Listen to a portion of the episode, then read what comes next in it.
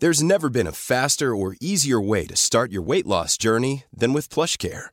PlushCare accepts most insurance plans and gives you online access to board-certified physicians who can prescribe FDA-approved weight loss medications like Wigovi and Zepbound for those who qualify. Take charge of your health and speak with a board-certified physician about a weight loss plan that's right for you. Get started today at plushcare.com slash weight loss. That's plushcare.com slash weight loss. plushcare.com slash weight loss. Porque el mundo actual no se entendería sin la economía y los negocios. Acompaña a Mario Maldonado, el columnista de negocios más joven y objetivo del periodismo financiero, en su programa Bitácora de Negocios.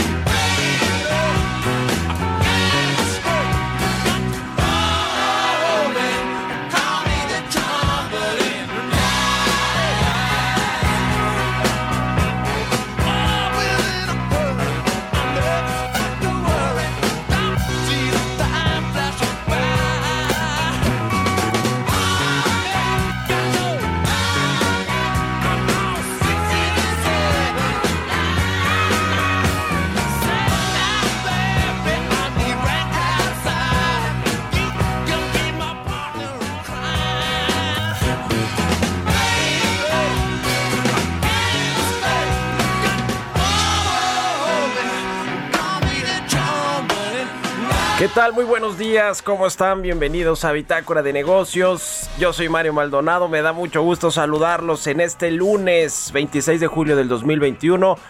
Comenzamos la semana con música, con mucha energía. Gracias por despertarse con nosotros aquí en Bitácora de Negocios por El Heraldo Radio a través de la 98.5 de FM en la Ciudad de México y también en Guadalajara, Jalisco, en Monterrey, Nuevo León, en el resto de la República Mexicana. Un saludo a quienes se despiertan con nosotros en el Heraldo Radio. Estamos escuchando a los Rolling Stones, se llama Tumbling Dice esta canción y vamos a estar escuchando música esta semana que eligió hace unos días el expresidente de los Estados Unidos, Barack Obama, para este verano. Y bueno, pues una de estas canciones es esta de Tumbling Dice de The Rolling Stones. Es una canción que fue escrita por el cantante de esta banda estadounidense Mick Jagger y el guitarrista Keith Richards para el álbum de, para el álbum, el álbum doble que se llama Exile on Main Street en Main Saint publicado en 1972. Bueno, pues vamos a entrarle a la información. Mucho que platicar este lunes, inicio de semana. Hablaremos con Roberto Aguilar sobre los temas financieros más relevantes. Nuevas reglas económicas en China le pegan a los mercados bursátiles. Los reportes corporativos y la decisión de la Reserva Federal dominan la agenda semanal. Y en México, van a combatir la inflación ampliando los cupos de importación.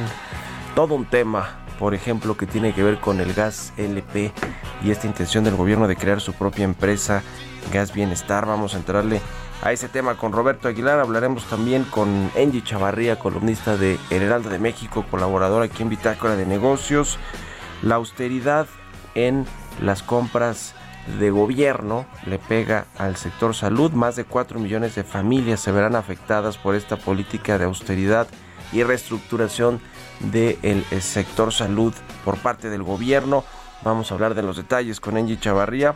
Platicaremos eh, también con Fernando Illanes, presidente de la Comisión de Seguridad Social y Recursos Humanos de la CONCAMIN, sobre la ley del outsourcing el IMSS va a prorrogar hasta nuevo aviso el plazo para que las empresas cumplan con lo que marca la ley. Eh, la iniciativa privada quisiera que fuera esto hasta principios del próximo año. El presidente López Obrador ya dijo que está de acuerdo con un mes más de ampliación de este plazo, una prórroga de un mes. Ya veremos en qué acaba. Vamos a platicar con Fernando Yáñez de la Concamín.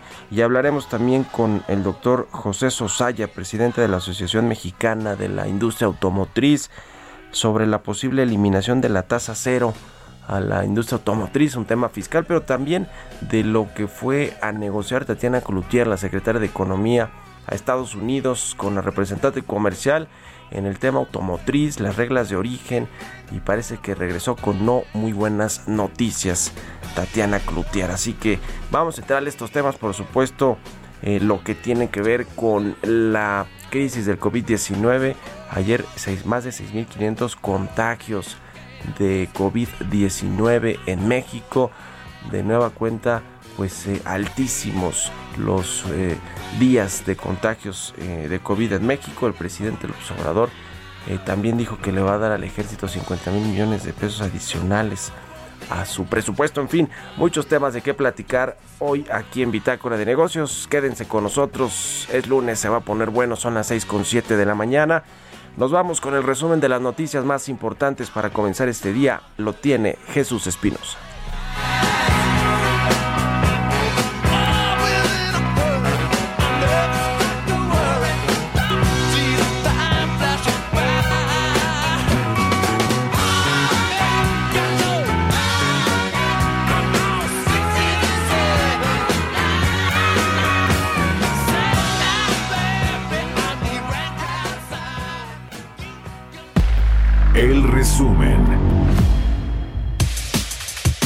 Presidente Andrés Manuel López Obrador pidió a la sociedad mantener la confianza y la fe para continuar enfrentando a la crisis propiciada por la pandemia porque dijo, su gobierno tiene la fórmula milagrosa que no es otra que combatir la corrupción y evitar que los funcionarios se roben el dinero del pueblo.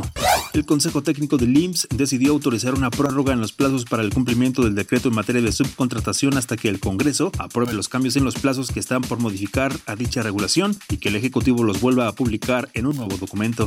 Tatiana Cloutier, secretaria de Economía, aseguró que el cierre de las fronteras hecho por Estados Unidos tiene un impacto mayor al que puede percibir México, esto luego de que el gobierno estadounidense decretara el 21 de julio pasado el cierre de sus fronteras norte y sur por el elevado número de contagios por COVID-19 y la variante Delta.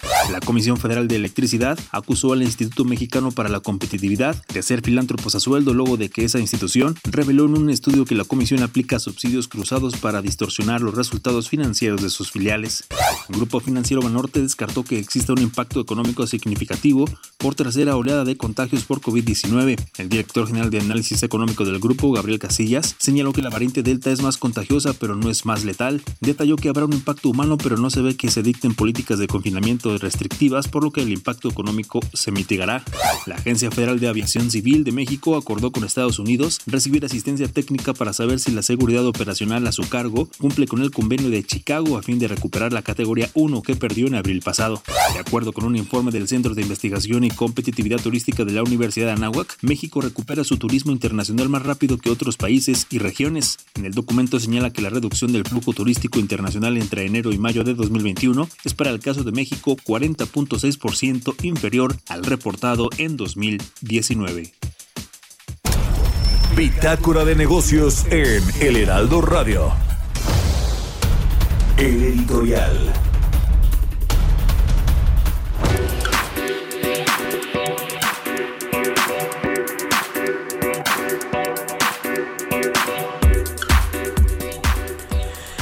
Bueno, el presidente Andrés Manuel López Obrador estuvo, estuvo de gira este fin de semana en Veracruz y allá, además de anunciar esto que ya le decía, que va a aumentar el presupuesto al ejército en 50 mil millones de pesos para reforzar los trabajos de la Guardia Nacional, que además pues ya había anunciado también va a enviar una reforma al Congreso para que se le dé este mando militar a la Guardia Nacional. Se supone que tiene un mando civil, aunque en realidad era mixto, aunque en realidad muchas de las tareas las llevaban ya las Fuerzas Armadas. Bueno, eh, ahora va a formalizar pues este eh, tema el presidente, pero también habló del COVID-19, que ya le decía, ayer se reportaron más de 6.500 contagios en las últimas 24 horas, algo atípico además para un domingo donde los el registro de contagios de COVID-19 incluso en los picos que tuvimos en enero, en febrero y por supuesto el año pasado de contagios por coronavirus, pues no solían registrarse en los domingos, en los fines de semana en general picos tan altos de contagios. Bueno, a pesar de esto y de que llevábamos ya varios días, prácticamente toda la semana pasada, con datos eh, importantes de contagios de COVID-19 que eh, superaban los 3.000, 3.500 contagios diarios oficiales, porque seguramente son el triple. Eh, bueno, hay especialistas que dicen que por 30 se tienen que multiplicar los contagios diarios que se reportan oficialmente, porque no hay pruebas, porque la gente no se va a hacer la prueba, etcétera. Bueno, pues el presidente López Obrador dice que a pesar de eso llueve, truene o relampaguee las clases presenciales van a reiniciarse el próximo 30 de agosto, cuando los niños regresan de las vacaciones del verano.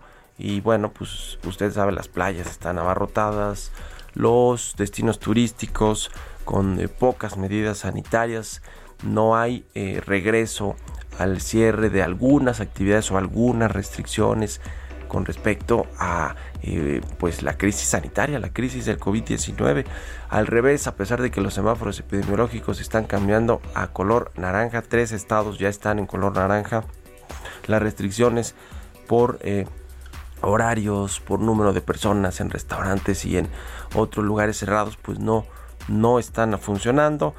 Y el problema es que pues con esta tercera ola que dice el presidente que no es lo mismo porque ya hay 22 millones de personas vacunadas en México, porque ya no está matando a tanta gente, aunque ayer fueron más de 200 personas, es decir, ya eso es para poner el grito en el cielo. Pero pues el presidente está muy confiado de que esto va a acabar, yo creo, con la inmunidad de rebaño, que van a llegar más vacunas y que, y que se va a poder solucionar el problema pues no lo estamos viendo ni en Estados Unidos, donde ya hay mucha población vacunada. El doctor Fauci, el secretario de Salud, dijo ayer que van en sentido contrario, que le preocupa el tema de la tercera ola y las nuevas variantes. En fin, no le entendemos a este COVID-19 y menos aquí en México, porque bueno, pues desde siempre las autoridades no... Eh, y dijeron que debíamos usar el cubrebocas, que debíamos eh, no, no eh, exponernos en los lugares abiertos, en fin, todo, todo un asunto, pero estas frases del presidente de que llueve, trueno, relampagué, los niños regreso a clases, pues dejan mucho que decir. ¿Ustedes qué opinan? Escríbanme en Twitter, arroba Mario Mal, ya la cuenta arroba Heraldo de México. Economía y mercados. Roberto Aguilar ya está aquí en la cabina del Heraldo Radio. ¿Cómo estás, mi querido Robert? Buenos días. ¿Qué tal, Mario? Muy buenos días a ti y a todos nuestros amigos. Fíjate que acaba de dar a conocer el INEGI el dato de la tasa de desempleo de México que fue de 4% en junio. El dato, pues, que se mantiene, eh, pues, eh, relativamente estable respecto al mes previo. Y bueno, varias eh, o mucha información. Las bolsas iniciaron la semana en terreno negativo ante regulaciones más estrictas en diversos sectores de China desde las empresas de reparto a domicilio, prohibir las clases particulares con fines de lucro, lo que le pegó al sector de escuelas privadas en China, y también medidas para combatir monopolios en el sector de tecnología. Bueno, de hecho las amplió, ya había anunciado algunas, el fin de semana hace lo propio con una empresa de música digital, además de una mayor actividad en la entrega de reportes trimestrales en Estados Unidos. Esta semana vienen las grandes empresas tecnológicas que van a dar a conocer sus cifras, el anuncio en la Reserva Federal el miércoles y el jueves la primera lectura del PIB del segundo trimestre tanto en Estados Unidos como en México y el viernes en Europa, una semana cargada de información. Y te decía, las principales empresas chinas caían eh, cerca de más de 4% a su nivel más bajo desde diciembre, en lo que también fue el mayor descenso diario en más de un año, cuando los sectores de la educación y la propiedad sufrían por los temores desatados por nuevas leyes estatales más estrictas. Los inversionistas han estado sacando su dinero de las acciones de los mercados asiáticos y emergentes y han aumentado sus posiciones en Estados Unidos, respaldados por números resultados, numerosos resultados empresariales que superan las previsiones después de que se haya publicado algo más de una quinta parte de los resultados de las empresas del índice Standard Poor's 500, 88% Mario han superado el consenso de los analistas, es decir, que estamos viendo datos muy importantes y muy alentadores. Bueno, también tiene que ver las tasas de eh, comparación respecto al año pasado. Un dato que también se dio a conocer hace unos momentos es que la confianza de las empresas alemanas descendió inesperadamente en julio debido a la continua preocupación por las cadenas de suministro y al aumento de las infecciones por el coronavirus. Acontecimientos como la pandemia, las catástrofes naturales en China y Alemania y los ciberataques se han sumado para llevar a las cadenas de suministro mundiales a un punto de ruptura amenazando el frágil flujo de materias primas, piezas y bienes de consumo. También hoy China culpó a Estados Unidos del estancamiento de sus relaciones bilaterales, acusando a Estados Unidos justamente de crear un enemigo imaginario, así dijo. Esto lo comentó hoy el viceministro de Asuntos Exteriores, Xian Feng, durante una reunión con la subsecretaria de, Estados, eh, de Estado de Estados Unidos, Wendy Sherman, cuya visita a China se añadió a última hora en un itinerario asiático que incluía justamente paradas en Japón, Corea del Sur y Mongolia en medio de disputas sobre el protocolo de, entre Pekín y Washington. Y bueno, un estudio realizado en Corea del Sur demostró que una vacunación mixta de AstraZeneca y Pfizer aumentó seis veces los niveles de anticuerpos neutralizantes en comparación con dos dosis de AstraZeneca. Un estudio británico realizado el mes pasado mostró resultados similares. Los datos respaldan la decisión de varios países de ofrecer alternativas a AstraZeneca como segunda inyección después de que la vacuna se relacionara con casos raros de trombos. Interesante lo que está sucediendo también y el temor sobre este tipo de vacuna y la máxima autoridad, lo decías Mario, eh, de Estados Unidos para el manejo de enfermedades infecciosas, Anthony Fauci, dijo que los estadounidenses que están inmunocomprometidos podrían necesitar refuerzos de la vacuna, los pacientes de trasplantes, de quimioterapia contra el cáncer, de enfermedades autoinmunes que están bajo regímenes inmunosupresores, son el tipo de individuos que sí va a haber un tercer refuerzo, lo que probablemente ocurra en, eh, en y ellos estarían entre los primeros. Si esto ocurre en Estados Unidos, esto lo dijo justamente este funcionario, y el gobierno de México está estudiando el uso de herramientas de comercio internacional, tales como un aumento en las cuotas de importación de algunos alimentos para ayudar a reducir la inflación que no cede. Las medidas que analiza el gobierno mexicano estarían destinadas a aumentar la competencia en el mercado, al igual que los, lo hizo con productos como pollo, cerdo, res y gas. Esto lo dijo la secretaria de Economía eh, Tatiana Cloutier en una entrevista que justo concedió en Estados Unidos. Y el tipo de cambio, Mario, en estos momentos está cotizando en 20.06. Pero bueno, amaneció presionado, de hecho tocó ya el 20.16 y la frase del día, un, un pronóstico te puede decir mucho sobre el pronosticador, pero no te dice nada sobre el futuro. Esto lo dijo Warren Buffett, ahí como ligando también este tema de que los economistas nos pasamos la mitad de la vida eh, diciendo qué va a pasar y la otra explicando por qué no pasó. Pues ahí está el tema, mi querido Robert. Oye, este dato que nos decías de la encuesta de ocupación y empleo del INEGI que dice que ya 57.4 millones de personas están en la población económicamente activa. La tasa de participación es de 58.5%, superior a los 6.5 millones de junio del año pasado. Bueno, se está recuperando el empleo, aunque como siempre decimos, pues empleo menos eh, eh, remunerado, pues más precario, ¿no? En términos generales. Así es, Mario, y bueno, también aquí la crítica que hacemos es cuando se mide, el, eh, cómo se mide más bien la población económicamente activa, el hecho de que tú quieras o estés buscando trabajo ya te suma a esa masa potencial laboral. Así es que bueno, pues también tiene sus distorsiones, pero al final del día es lo que está comentando, 57.4 millones de personas ya en la población económicamente activa, 55 millones estaban ocupadas, es decir, 96, 96% del total y desocupadas el 4%, que justo ahí es donde proviene la tasa de desocupación. Pues ahí está, muchas gracias Robert. Al contrario, muy buenos días Mario. Nos vemos al ratito a las 7 y cuarto en el canal 10 de la televisión abierta, en el Heraldo Televisión, las noticias de la mañana y sigan a Roberto Aguilar en Twitter, Roberto AH, 6 con 20 minutos. Vamos a otra cosa. Expreso Financiero.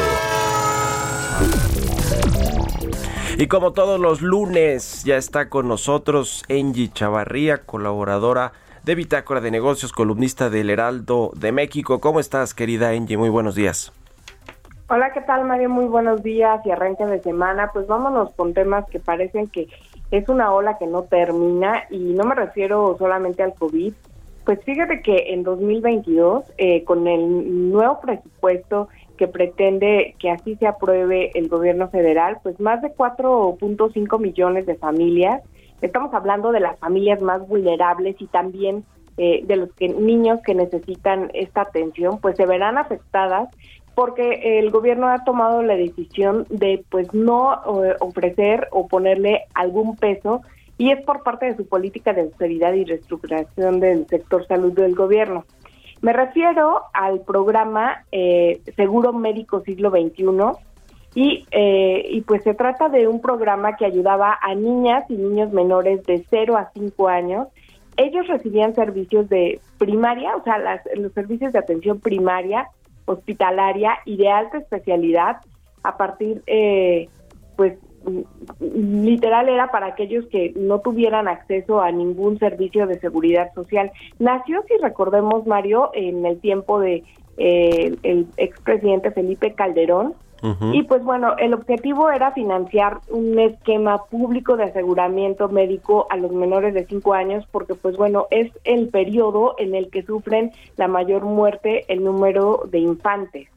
Sin embargo, pues bueno, para este 2022 ya no habrá y pues no se le dará un seguimiento médico, no tendrán acceso, por ejemplo, a algunas eh, intervenciones neurosensoriales o incluso eh, a nivel de alta especialidad. Así las cosas.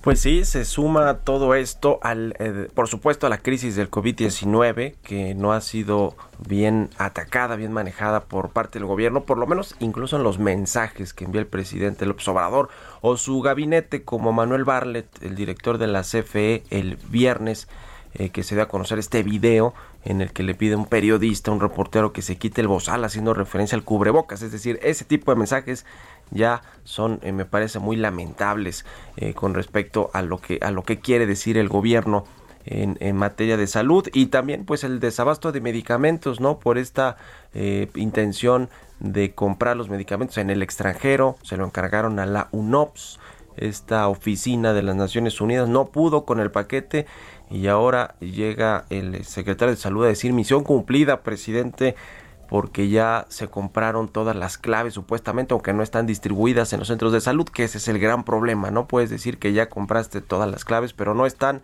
en los centros de salud, Engie. Sí, recordemos que también pues si compras tarda entre tres hasta seis meses, depende pues los activos que se requieran para la producción y es un desastre la compra de medicamentos. Eh, hay más de 8 millones de recetas eh, de LIMS que no han sido surtidas y no consideremos las del ISTE y así nos vamos sumando. Pero bueno, con este programa ayudábamos a los más de los más vulnerables, eran niños que no tenían a veces ni un peso para poderse atender su salud. Pues muy delicado todo este asunto de los medicamentos. Y este fin de semana, por cierto, marcharon en la capital del país, en Paseo de la Reforma, los padres y madres de los niños con cáncer que no han recibido sus quimioterapias y que pues eh, le piden, le exigen al gobierno un eh, eh, pues expedito distribución, una expedita distribución de los medicamentos, si es que ya los compraron, como lo aseguran. En fin, todo un tema. Muchas gracias, Angie. ¿Cuáles son tus redes sociales donde te puede seguir la gente? Por favor, síganme eh, a través de Twitter, arroba chavarría o a través de Instagram, arroba chavarría y hablaremos más de estos temas. Muchas gracias, Engie. Los lunes, por supuesto, aquí el expreso financiero de Engie Chavarría. Vamos a hacer una pausa y regresamos aquí a Bitácora de Negocios.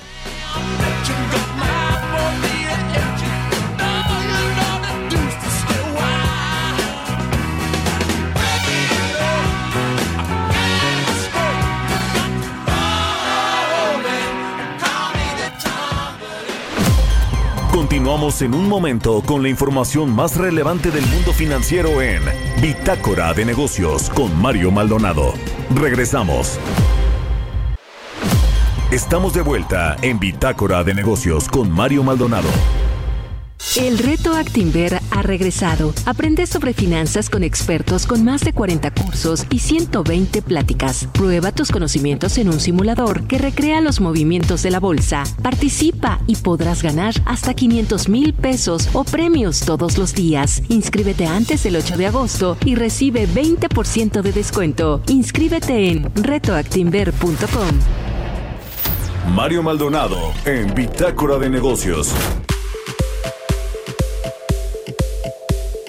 Y bueno, pues ya, ya le decía de este tema del COVID-19 en el Heraldo Media Group. Eh, pues estamos preocupados por esta tercera ola de contagios de coronavirus.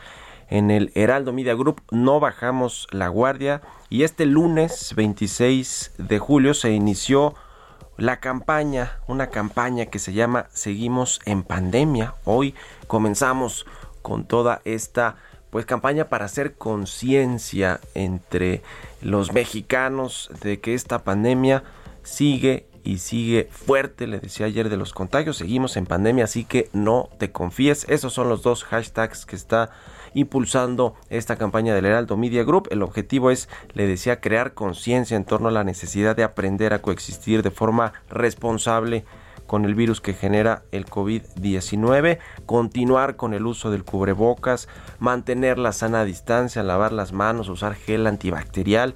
Como parte de esta iniciativa, a lo largo de nuestra programación, vamos a proporcionar información útil para que juntos le hagamos frente a esta pandemia. Entrevista.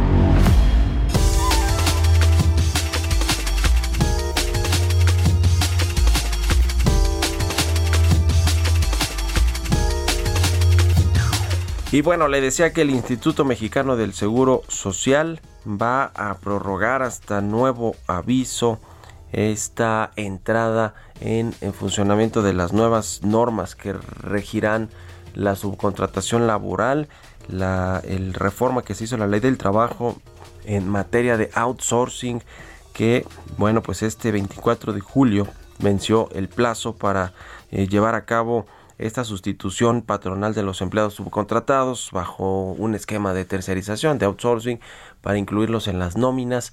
Eh, ha habido problemas, han habido problemas eh, para hacerlo, eh, entre otras cosas, por pues asuntos que tienen que tienen que ver con la con la saturación de la del servicio de administración tributaria, de las órdenes de cumplimiento de impuestos, las órdenes positivas que deben tener las empresas también para hacer todo este tipo de movimientos. Y en general porque no es fácil trasladar una nómina del tamaño que sea a la eh, pues a las eh, nóminas de las empresas no es decir es, es un tema que tiene tiene diferentes aristas. Y para eh, platicar de esto me da mucho gusto saludar a Fernando Illanes. Él es presidente de la Comisión de Seguridad Social y Recursos Humanos de la CONCAMIN. Fernando, ¿cómo estás? Muy buenos días.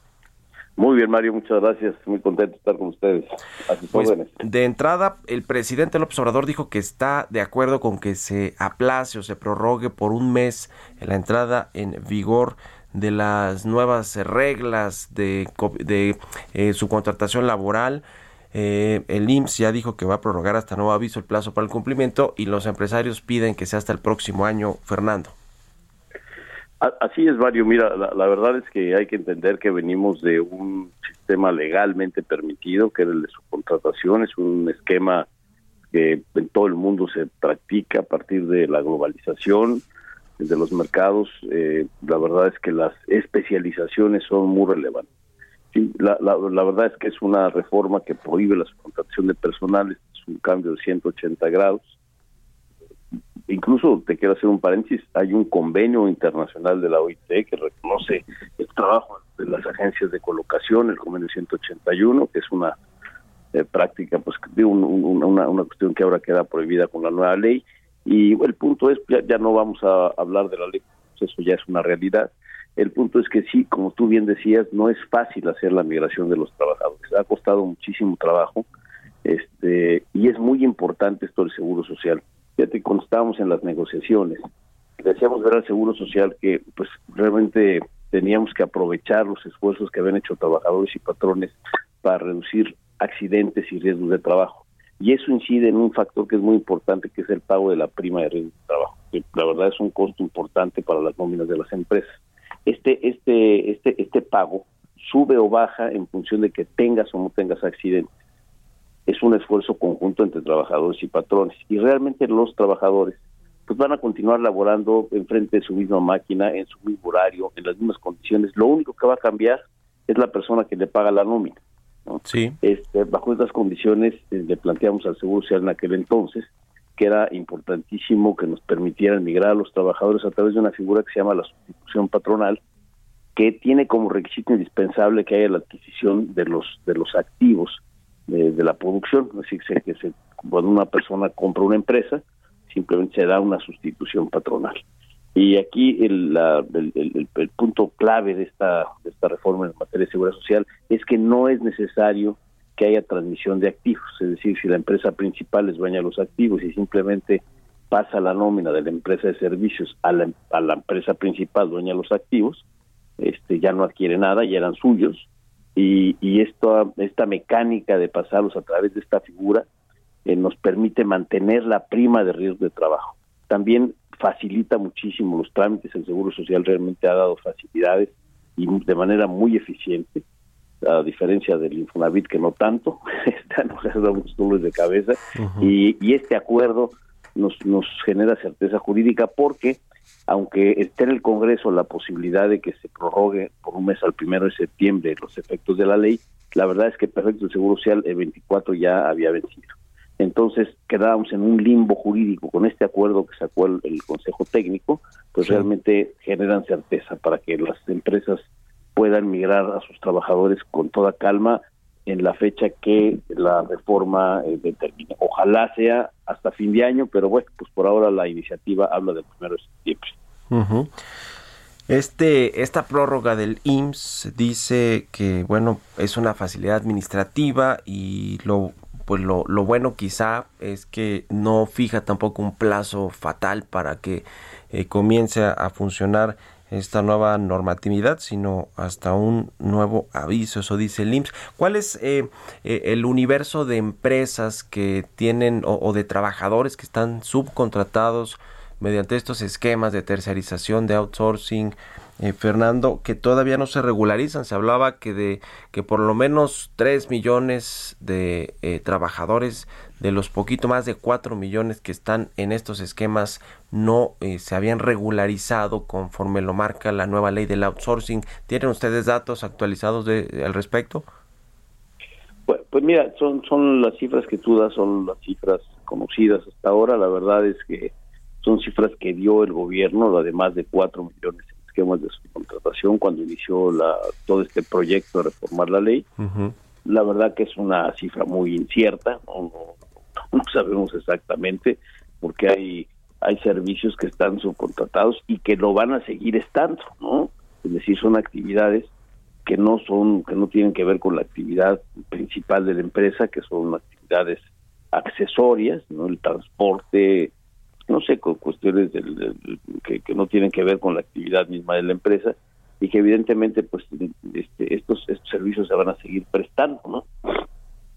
Se va a cambiar la, la, la, la nómina. Este, entonces las últimas cifras que pues el gobierno el gobierno dio es que ya había casi un millón seiscientos mil trabajadores que ya se habían trasladado de los cuatro millones que ellos mismos mencionaban que estaban en estos esquemas, pero la, la cifra oficial del Seguro Social la verdad rondeaba alrededor de un millón de trabajadores, pero bueno, pues hay que, la, la Secretaría de Trabajo dio esta, esta cifra última y pues realmente no hay por qué no creer, ellos deben tener los datos más claros, pero los, los si tú, si tú investigas este en el Seguro Social seguramente la cifra te va a dar rondando por millón. Pero en fin, mira, creo que es lo de menos, me parece que hay, hay un esfuerzo muy importante de las empresas de tratar de cumplir con la ley, aunque pues para muchas es harto complicado hacerlo, sobre todo las micro y pequeñas empresas. Yo he mencionado que me parece que emparejado de la, de la, de la, ampliación del plazo, pues para el 1 de septiembre, ojalá sea para el 31 de diciembre, cobren conciencia el Congreso de esto, pero como sea, tendría que haber la facilitación para las empresas, las micro, pequeñas y posiblemente las medianas empresas que pues no cuentan con asesores eh, que, con capacidades técnicas que les permitan acompañarlos en la implementación de esta reforma que no está fácil. La verdad la Secretaría ha hecho esfuerzos importantes para pues acompañarnos, para tratar de tratemos juntos de conocer las nuevas reglas del juego, interpretarlas correctamente, pero sí me parece que tiene que haber un esfuerzo institucional, políticas públicas adecuadas para acompañar en este en este nuevo tramo que se dé, el del 1 de septiembre o 31 de diciembre, lo que sea. Si nos dan el 1 de septiembre, vamos a seguir insistiendo en que se haga más adelante otra reforma porque la necesitamos, es muy poco el tiempo.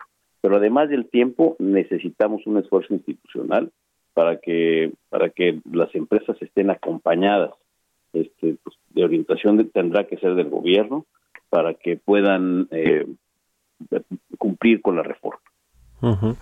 Uno de los temas principales que esgrimen los empresarios es que el, gobierno tiene hasta el primero de enero del 2022 para regularizar a sus trabajadores, que también utiliza y mucho el outsourcing o, lo ha utilizado el gobierno federal, toda la administración pública, mientras que a los empresarios se les fijó eh, como plazo máximo el pasado sábado 24 de julio.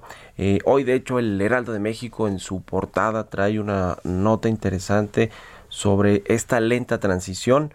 Eh, el, al 30% más o menos va la iniciativa privada, según esta nota del El Heraldo de México, y a 17% el gobierno porque tiene más tiempo.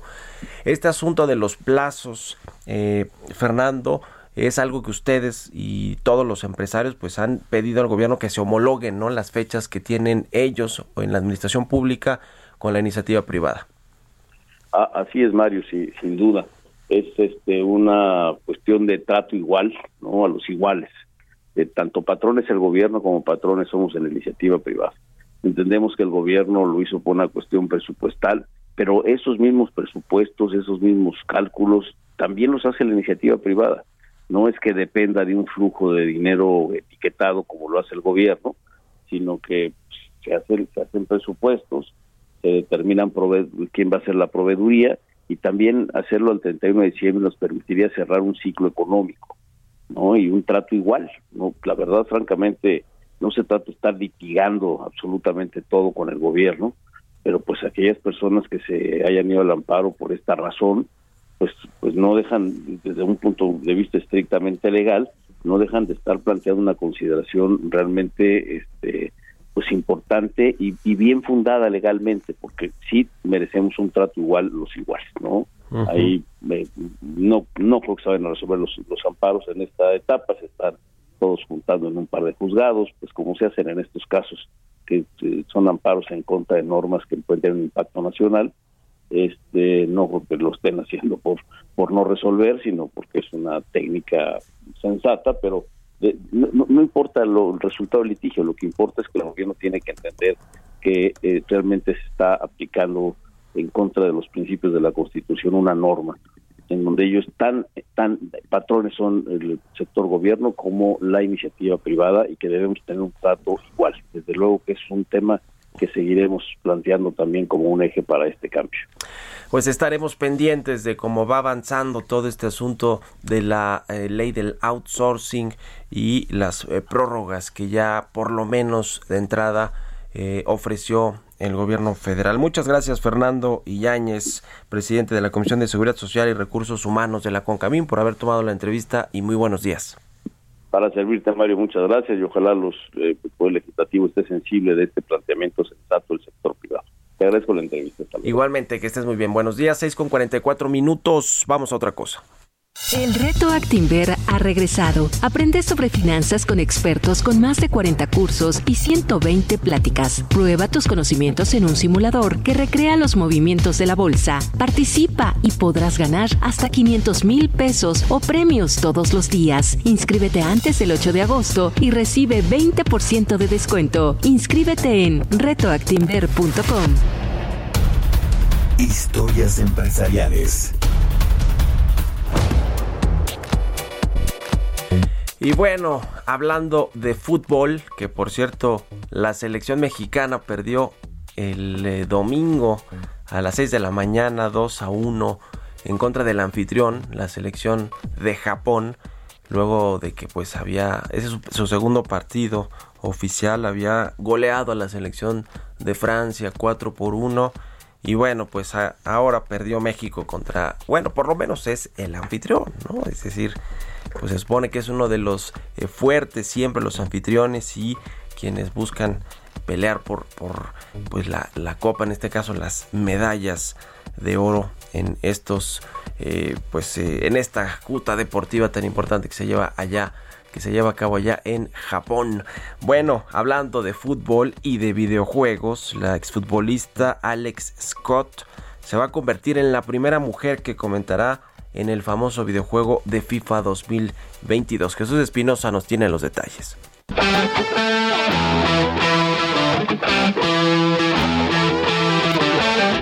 Walking around, talking to the fans today because we know obviously I wasn't with you guys yesterday. I was doing the England women's game Canada. Entre 1992 y 1999, Alex Scott inició su carrera como futbolista en las categorías inferiores del Arsenal y fue en 2002 cuando debutó con el primer equipo consolidándose como lateral. En su segunda etapa con el club inglés fue pieza clave al hacer el gol de la victoria para conseguir la primera Champions League del equipo. En 2009 cruzó el océano para llegar al fútbol de Estados Unidos con el Boston Para que en 2012 regresara a Inglaterra y portar el gafete de capitana y conseguir un título más con el Arsenal en la FA Women's Cup nivel selección pasó por la sub-19, sub-21 y la mayor, participando en mundiales, 7 Eurocopas y unos Juegos de Verano en 2012. Actualmente, a sus 36 años, la exfutbolista y ahora comentarista de televisión deportiva Alex Scott pasará la historia al ser la primera mujer en formar parte del videojuego FIFA 2022 como comentarista. Scott señaló que es un gran momento para EA Sports FIFA, para el fútbol y para las mujeres y niñas de todo el mundo. Agregó que la representación es sumamente importante y la inclusión de una comentarista femenina de habla inglesa en FIFA 22 da un giro total al juego y que el impacto que tendrá es gigantesco. Ya en 2016 y 2017 había aparecido en el videojuego, pero como futbolista. FIFA 22 estará disponible a partir del 1 de octubre en PlayStation, Xbox, PC y Nintendo Switch. Para Bitácora de Negocios, Jesús Espinosa.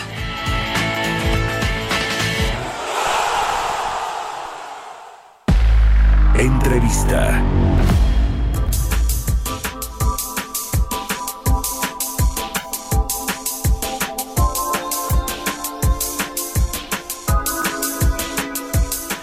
Y cambiando de tema, vamos a hablar del eh, sector automotriz, de esta industria que, bueno, siempre comentamos es muy, muy relevante para la actividad económica de México, para la generación de empleos, para el comercio eh, exterior, sobre todo hacia los Estados Unidos. Bueno, ah, anduvo de hecho allá la semana pasada Tatiana Cloutier, la secretaria de Economía de México, reuniéndose, se fue a reunir con la representante comercial de los Estados Unidos, con Catherine Tai, para tratar diferentes temas que tienen que ver con el acuerdo comercial México, Estados Unidos, Canadá, el TEMEC y eh, pues algunos asuntos de la regla de origen.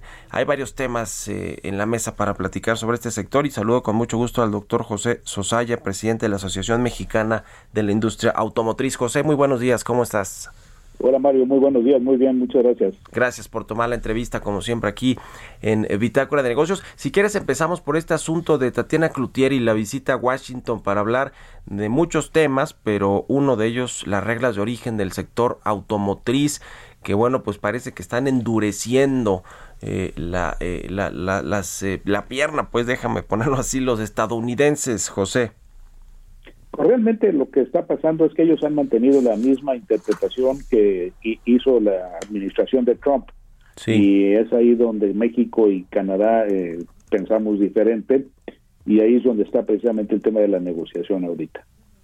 Y no hay, digamos, lo, por lo menos lo que sabemos de las reuniones que, que tuvieron la semana pasada, no hay todavía una definición sobre este tema, ¿verdad? Efectivamente es la información que yo también tengo, que no hubo una definición sobre este tema entre otros muchos que se deberían de haber tratado ahí también. Y en México está también una eh, propuesta, por lo menos así lo ha deslizado la jefa del SAT, Raquel Buenrostro, en torno a la eliminación de la tasa cero a la industria automotriz, que es pues un incentivo importante para atraer inversiones, para generar pues nuevas inversiones de las empresas y armadoras que ya están y toda la cadena del sector automotriz, José. La tasa cero es una tasa que se bueno, que se le aplica a las exportaciones, no nada más del sector automotriz, de todos los sectores.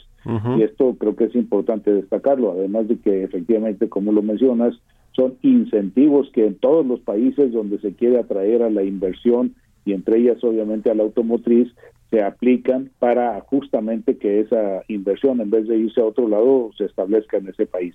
México hizo esto y, así es como está, ha estado funcionando. Debo aclarar también que las empresas que configuran el sector automotriz, al menos las armadoras que son las que yo represento, todas ellas cumplen con todos los requisitos legales y las leyes que se establecen en tema fiscal eh, para México. Vienen a México a cumplir, a pagar buenos sueldos eh, por una mano de obra calificada.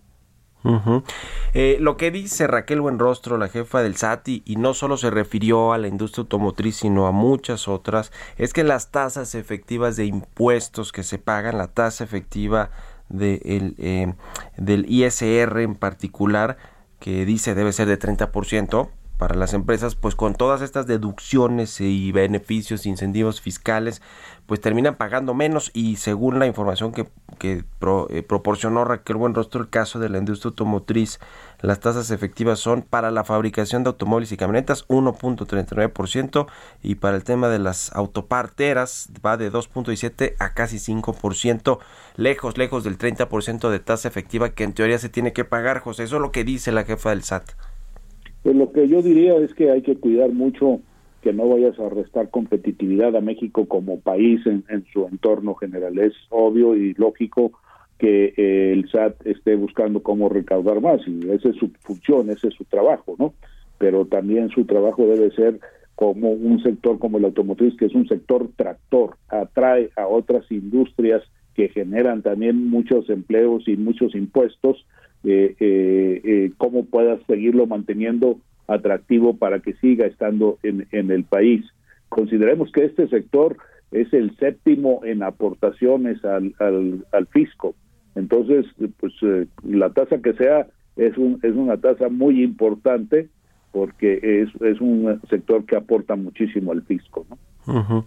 Eh, es probable que estas medidas eh, vayan incluidas en la miscelánea fiscal que presente el gobierno federal, la Secretaría de Hacienda, la, Cámara de Diputados este próximo septiembre.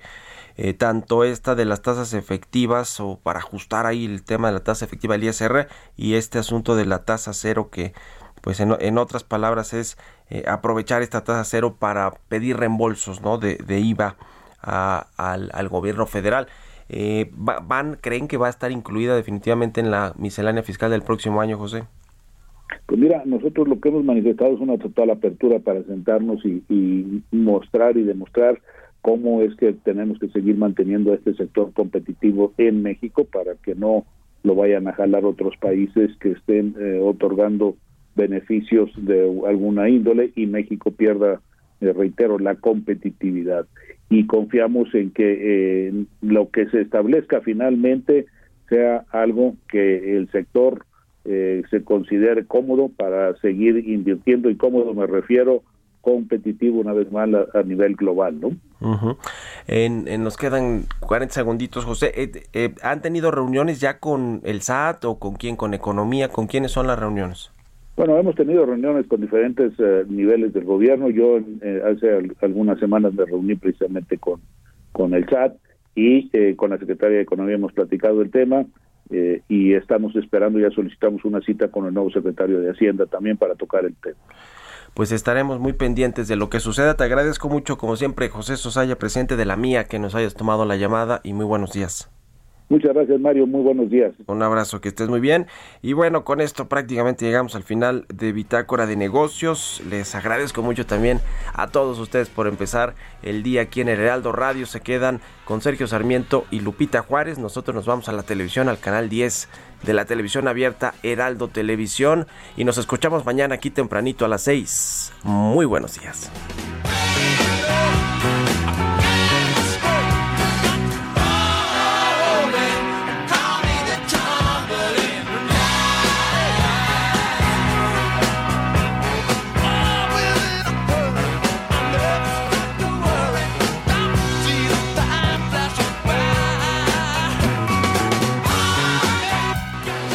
Esto fue Bitácora de Negocios con Mario Maldonado, donde la H suena y ahora también se escucha. Una estación de Heraldo Media Group.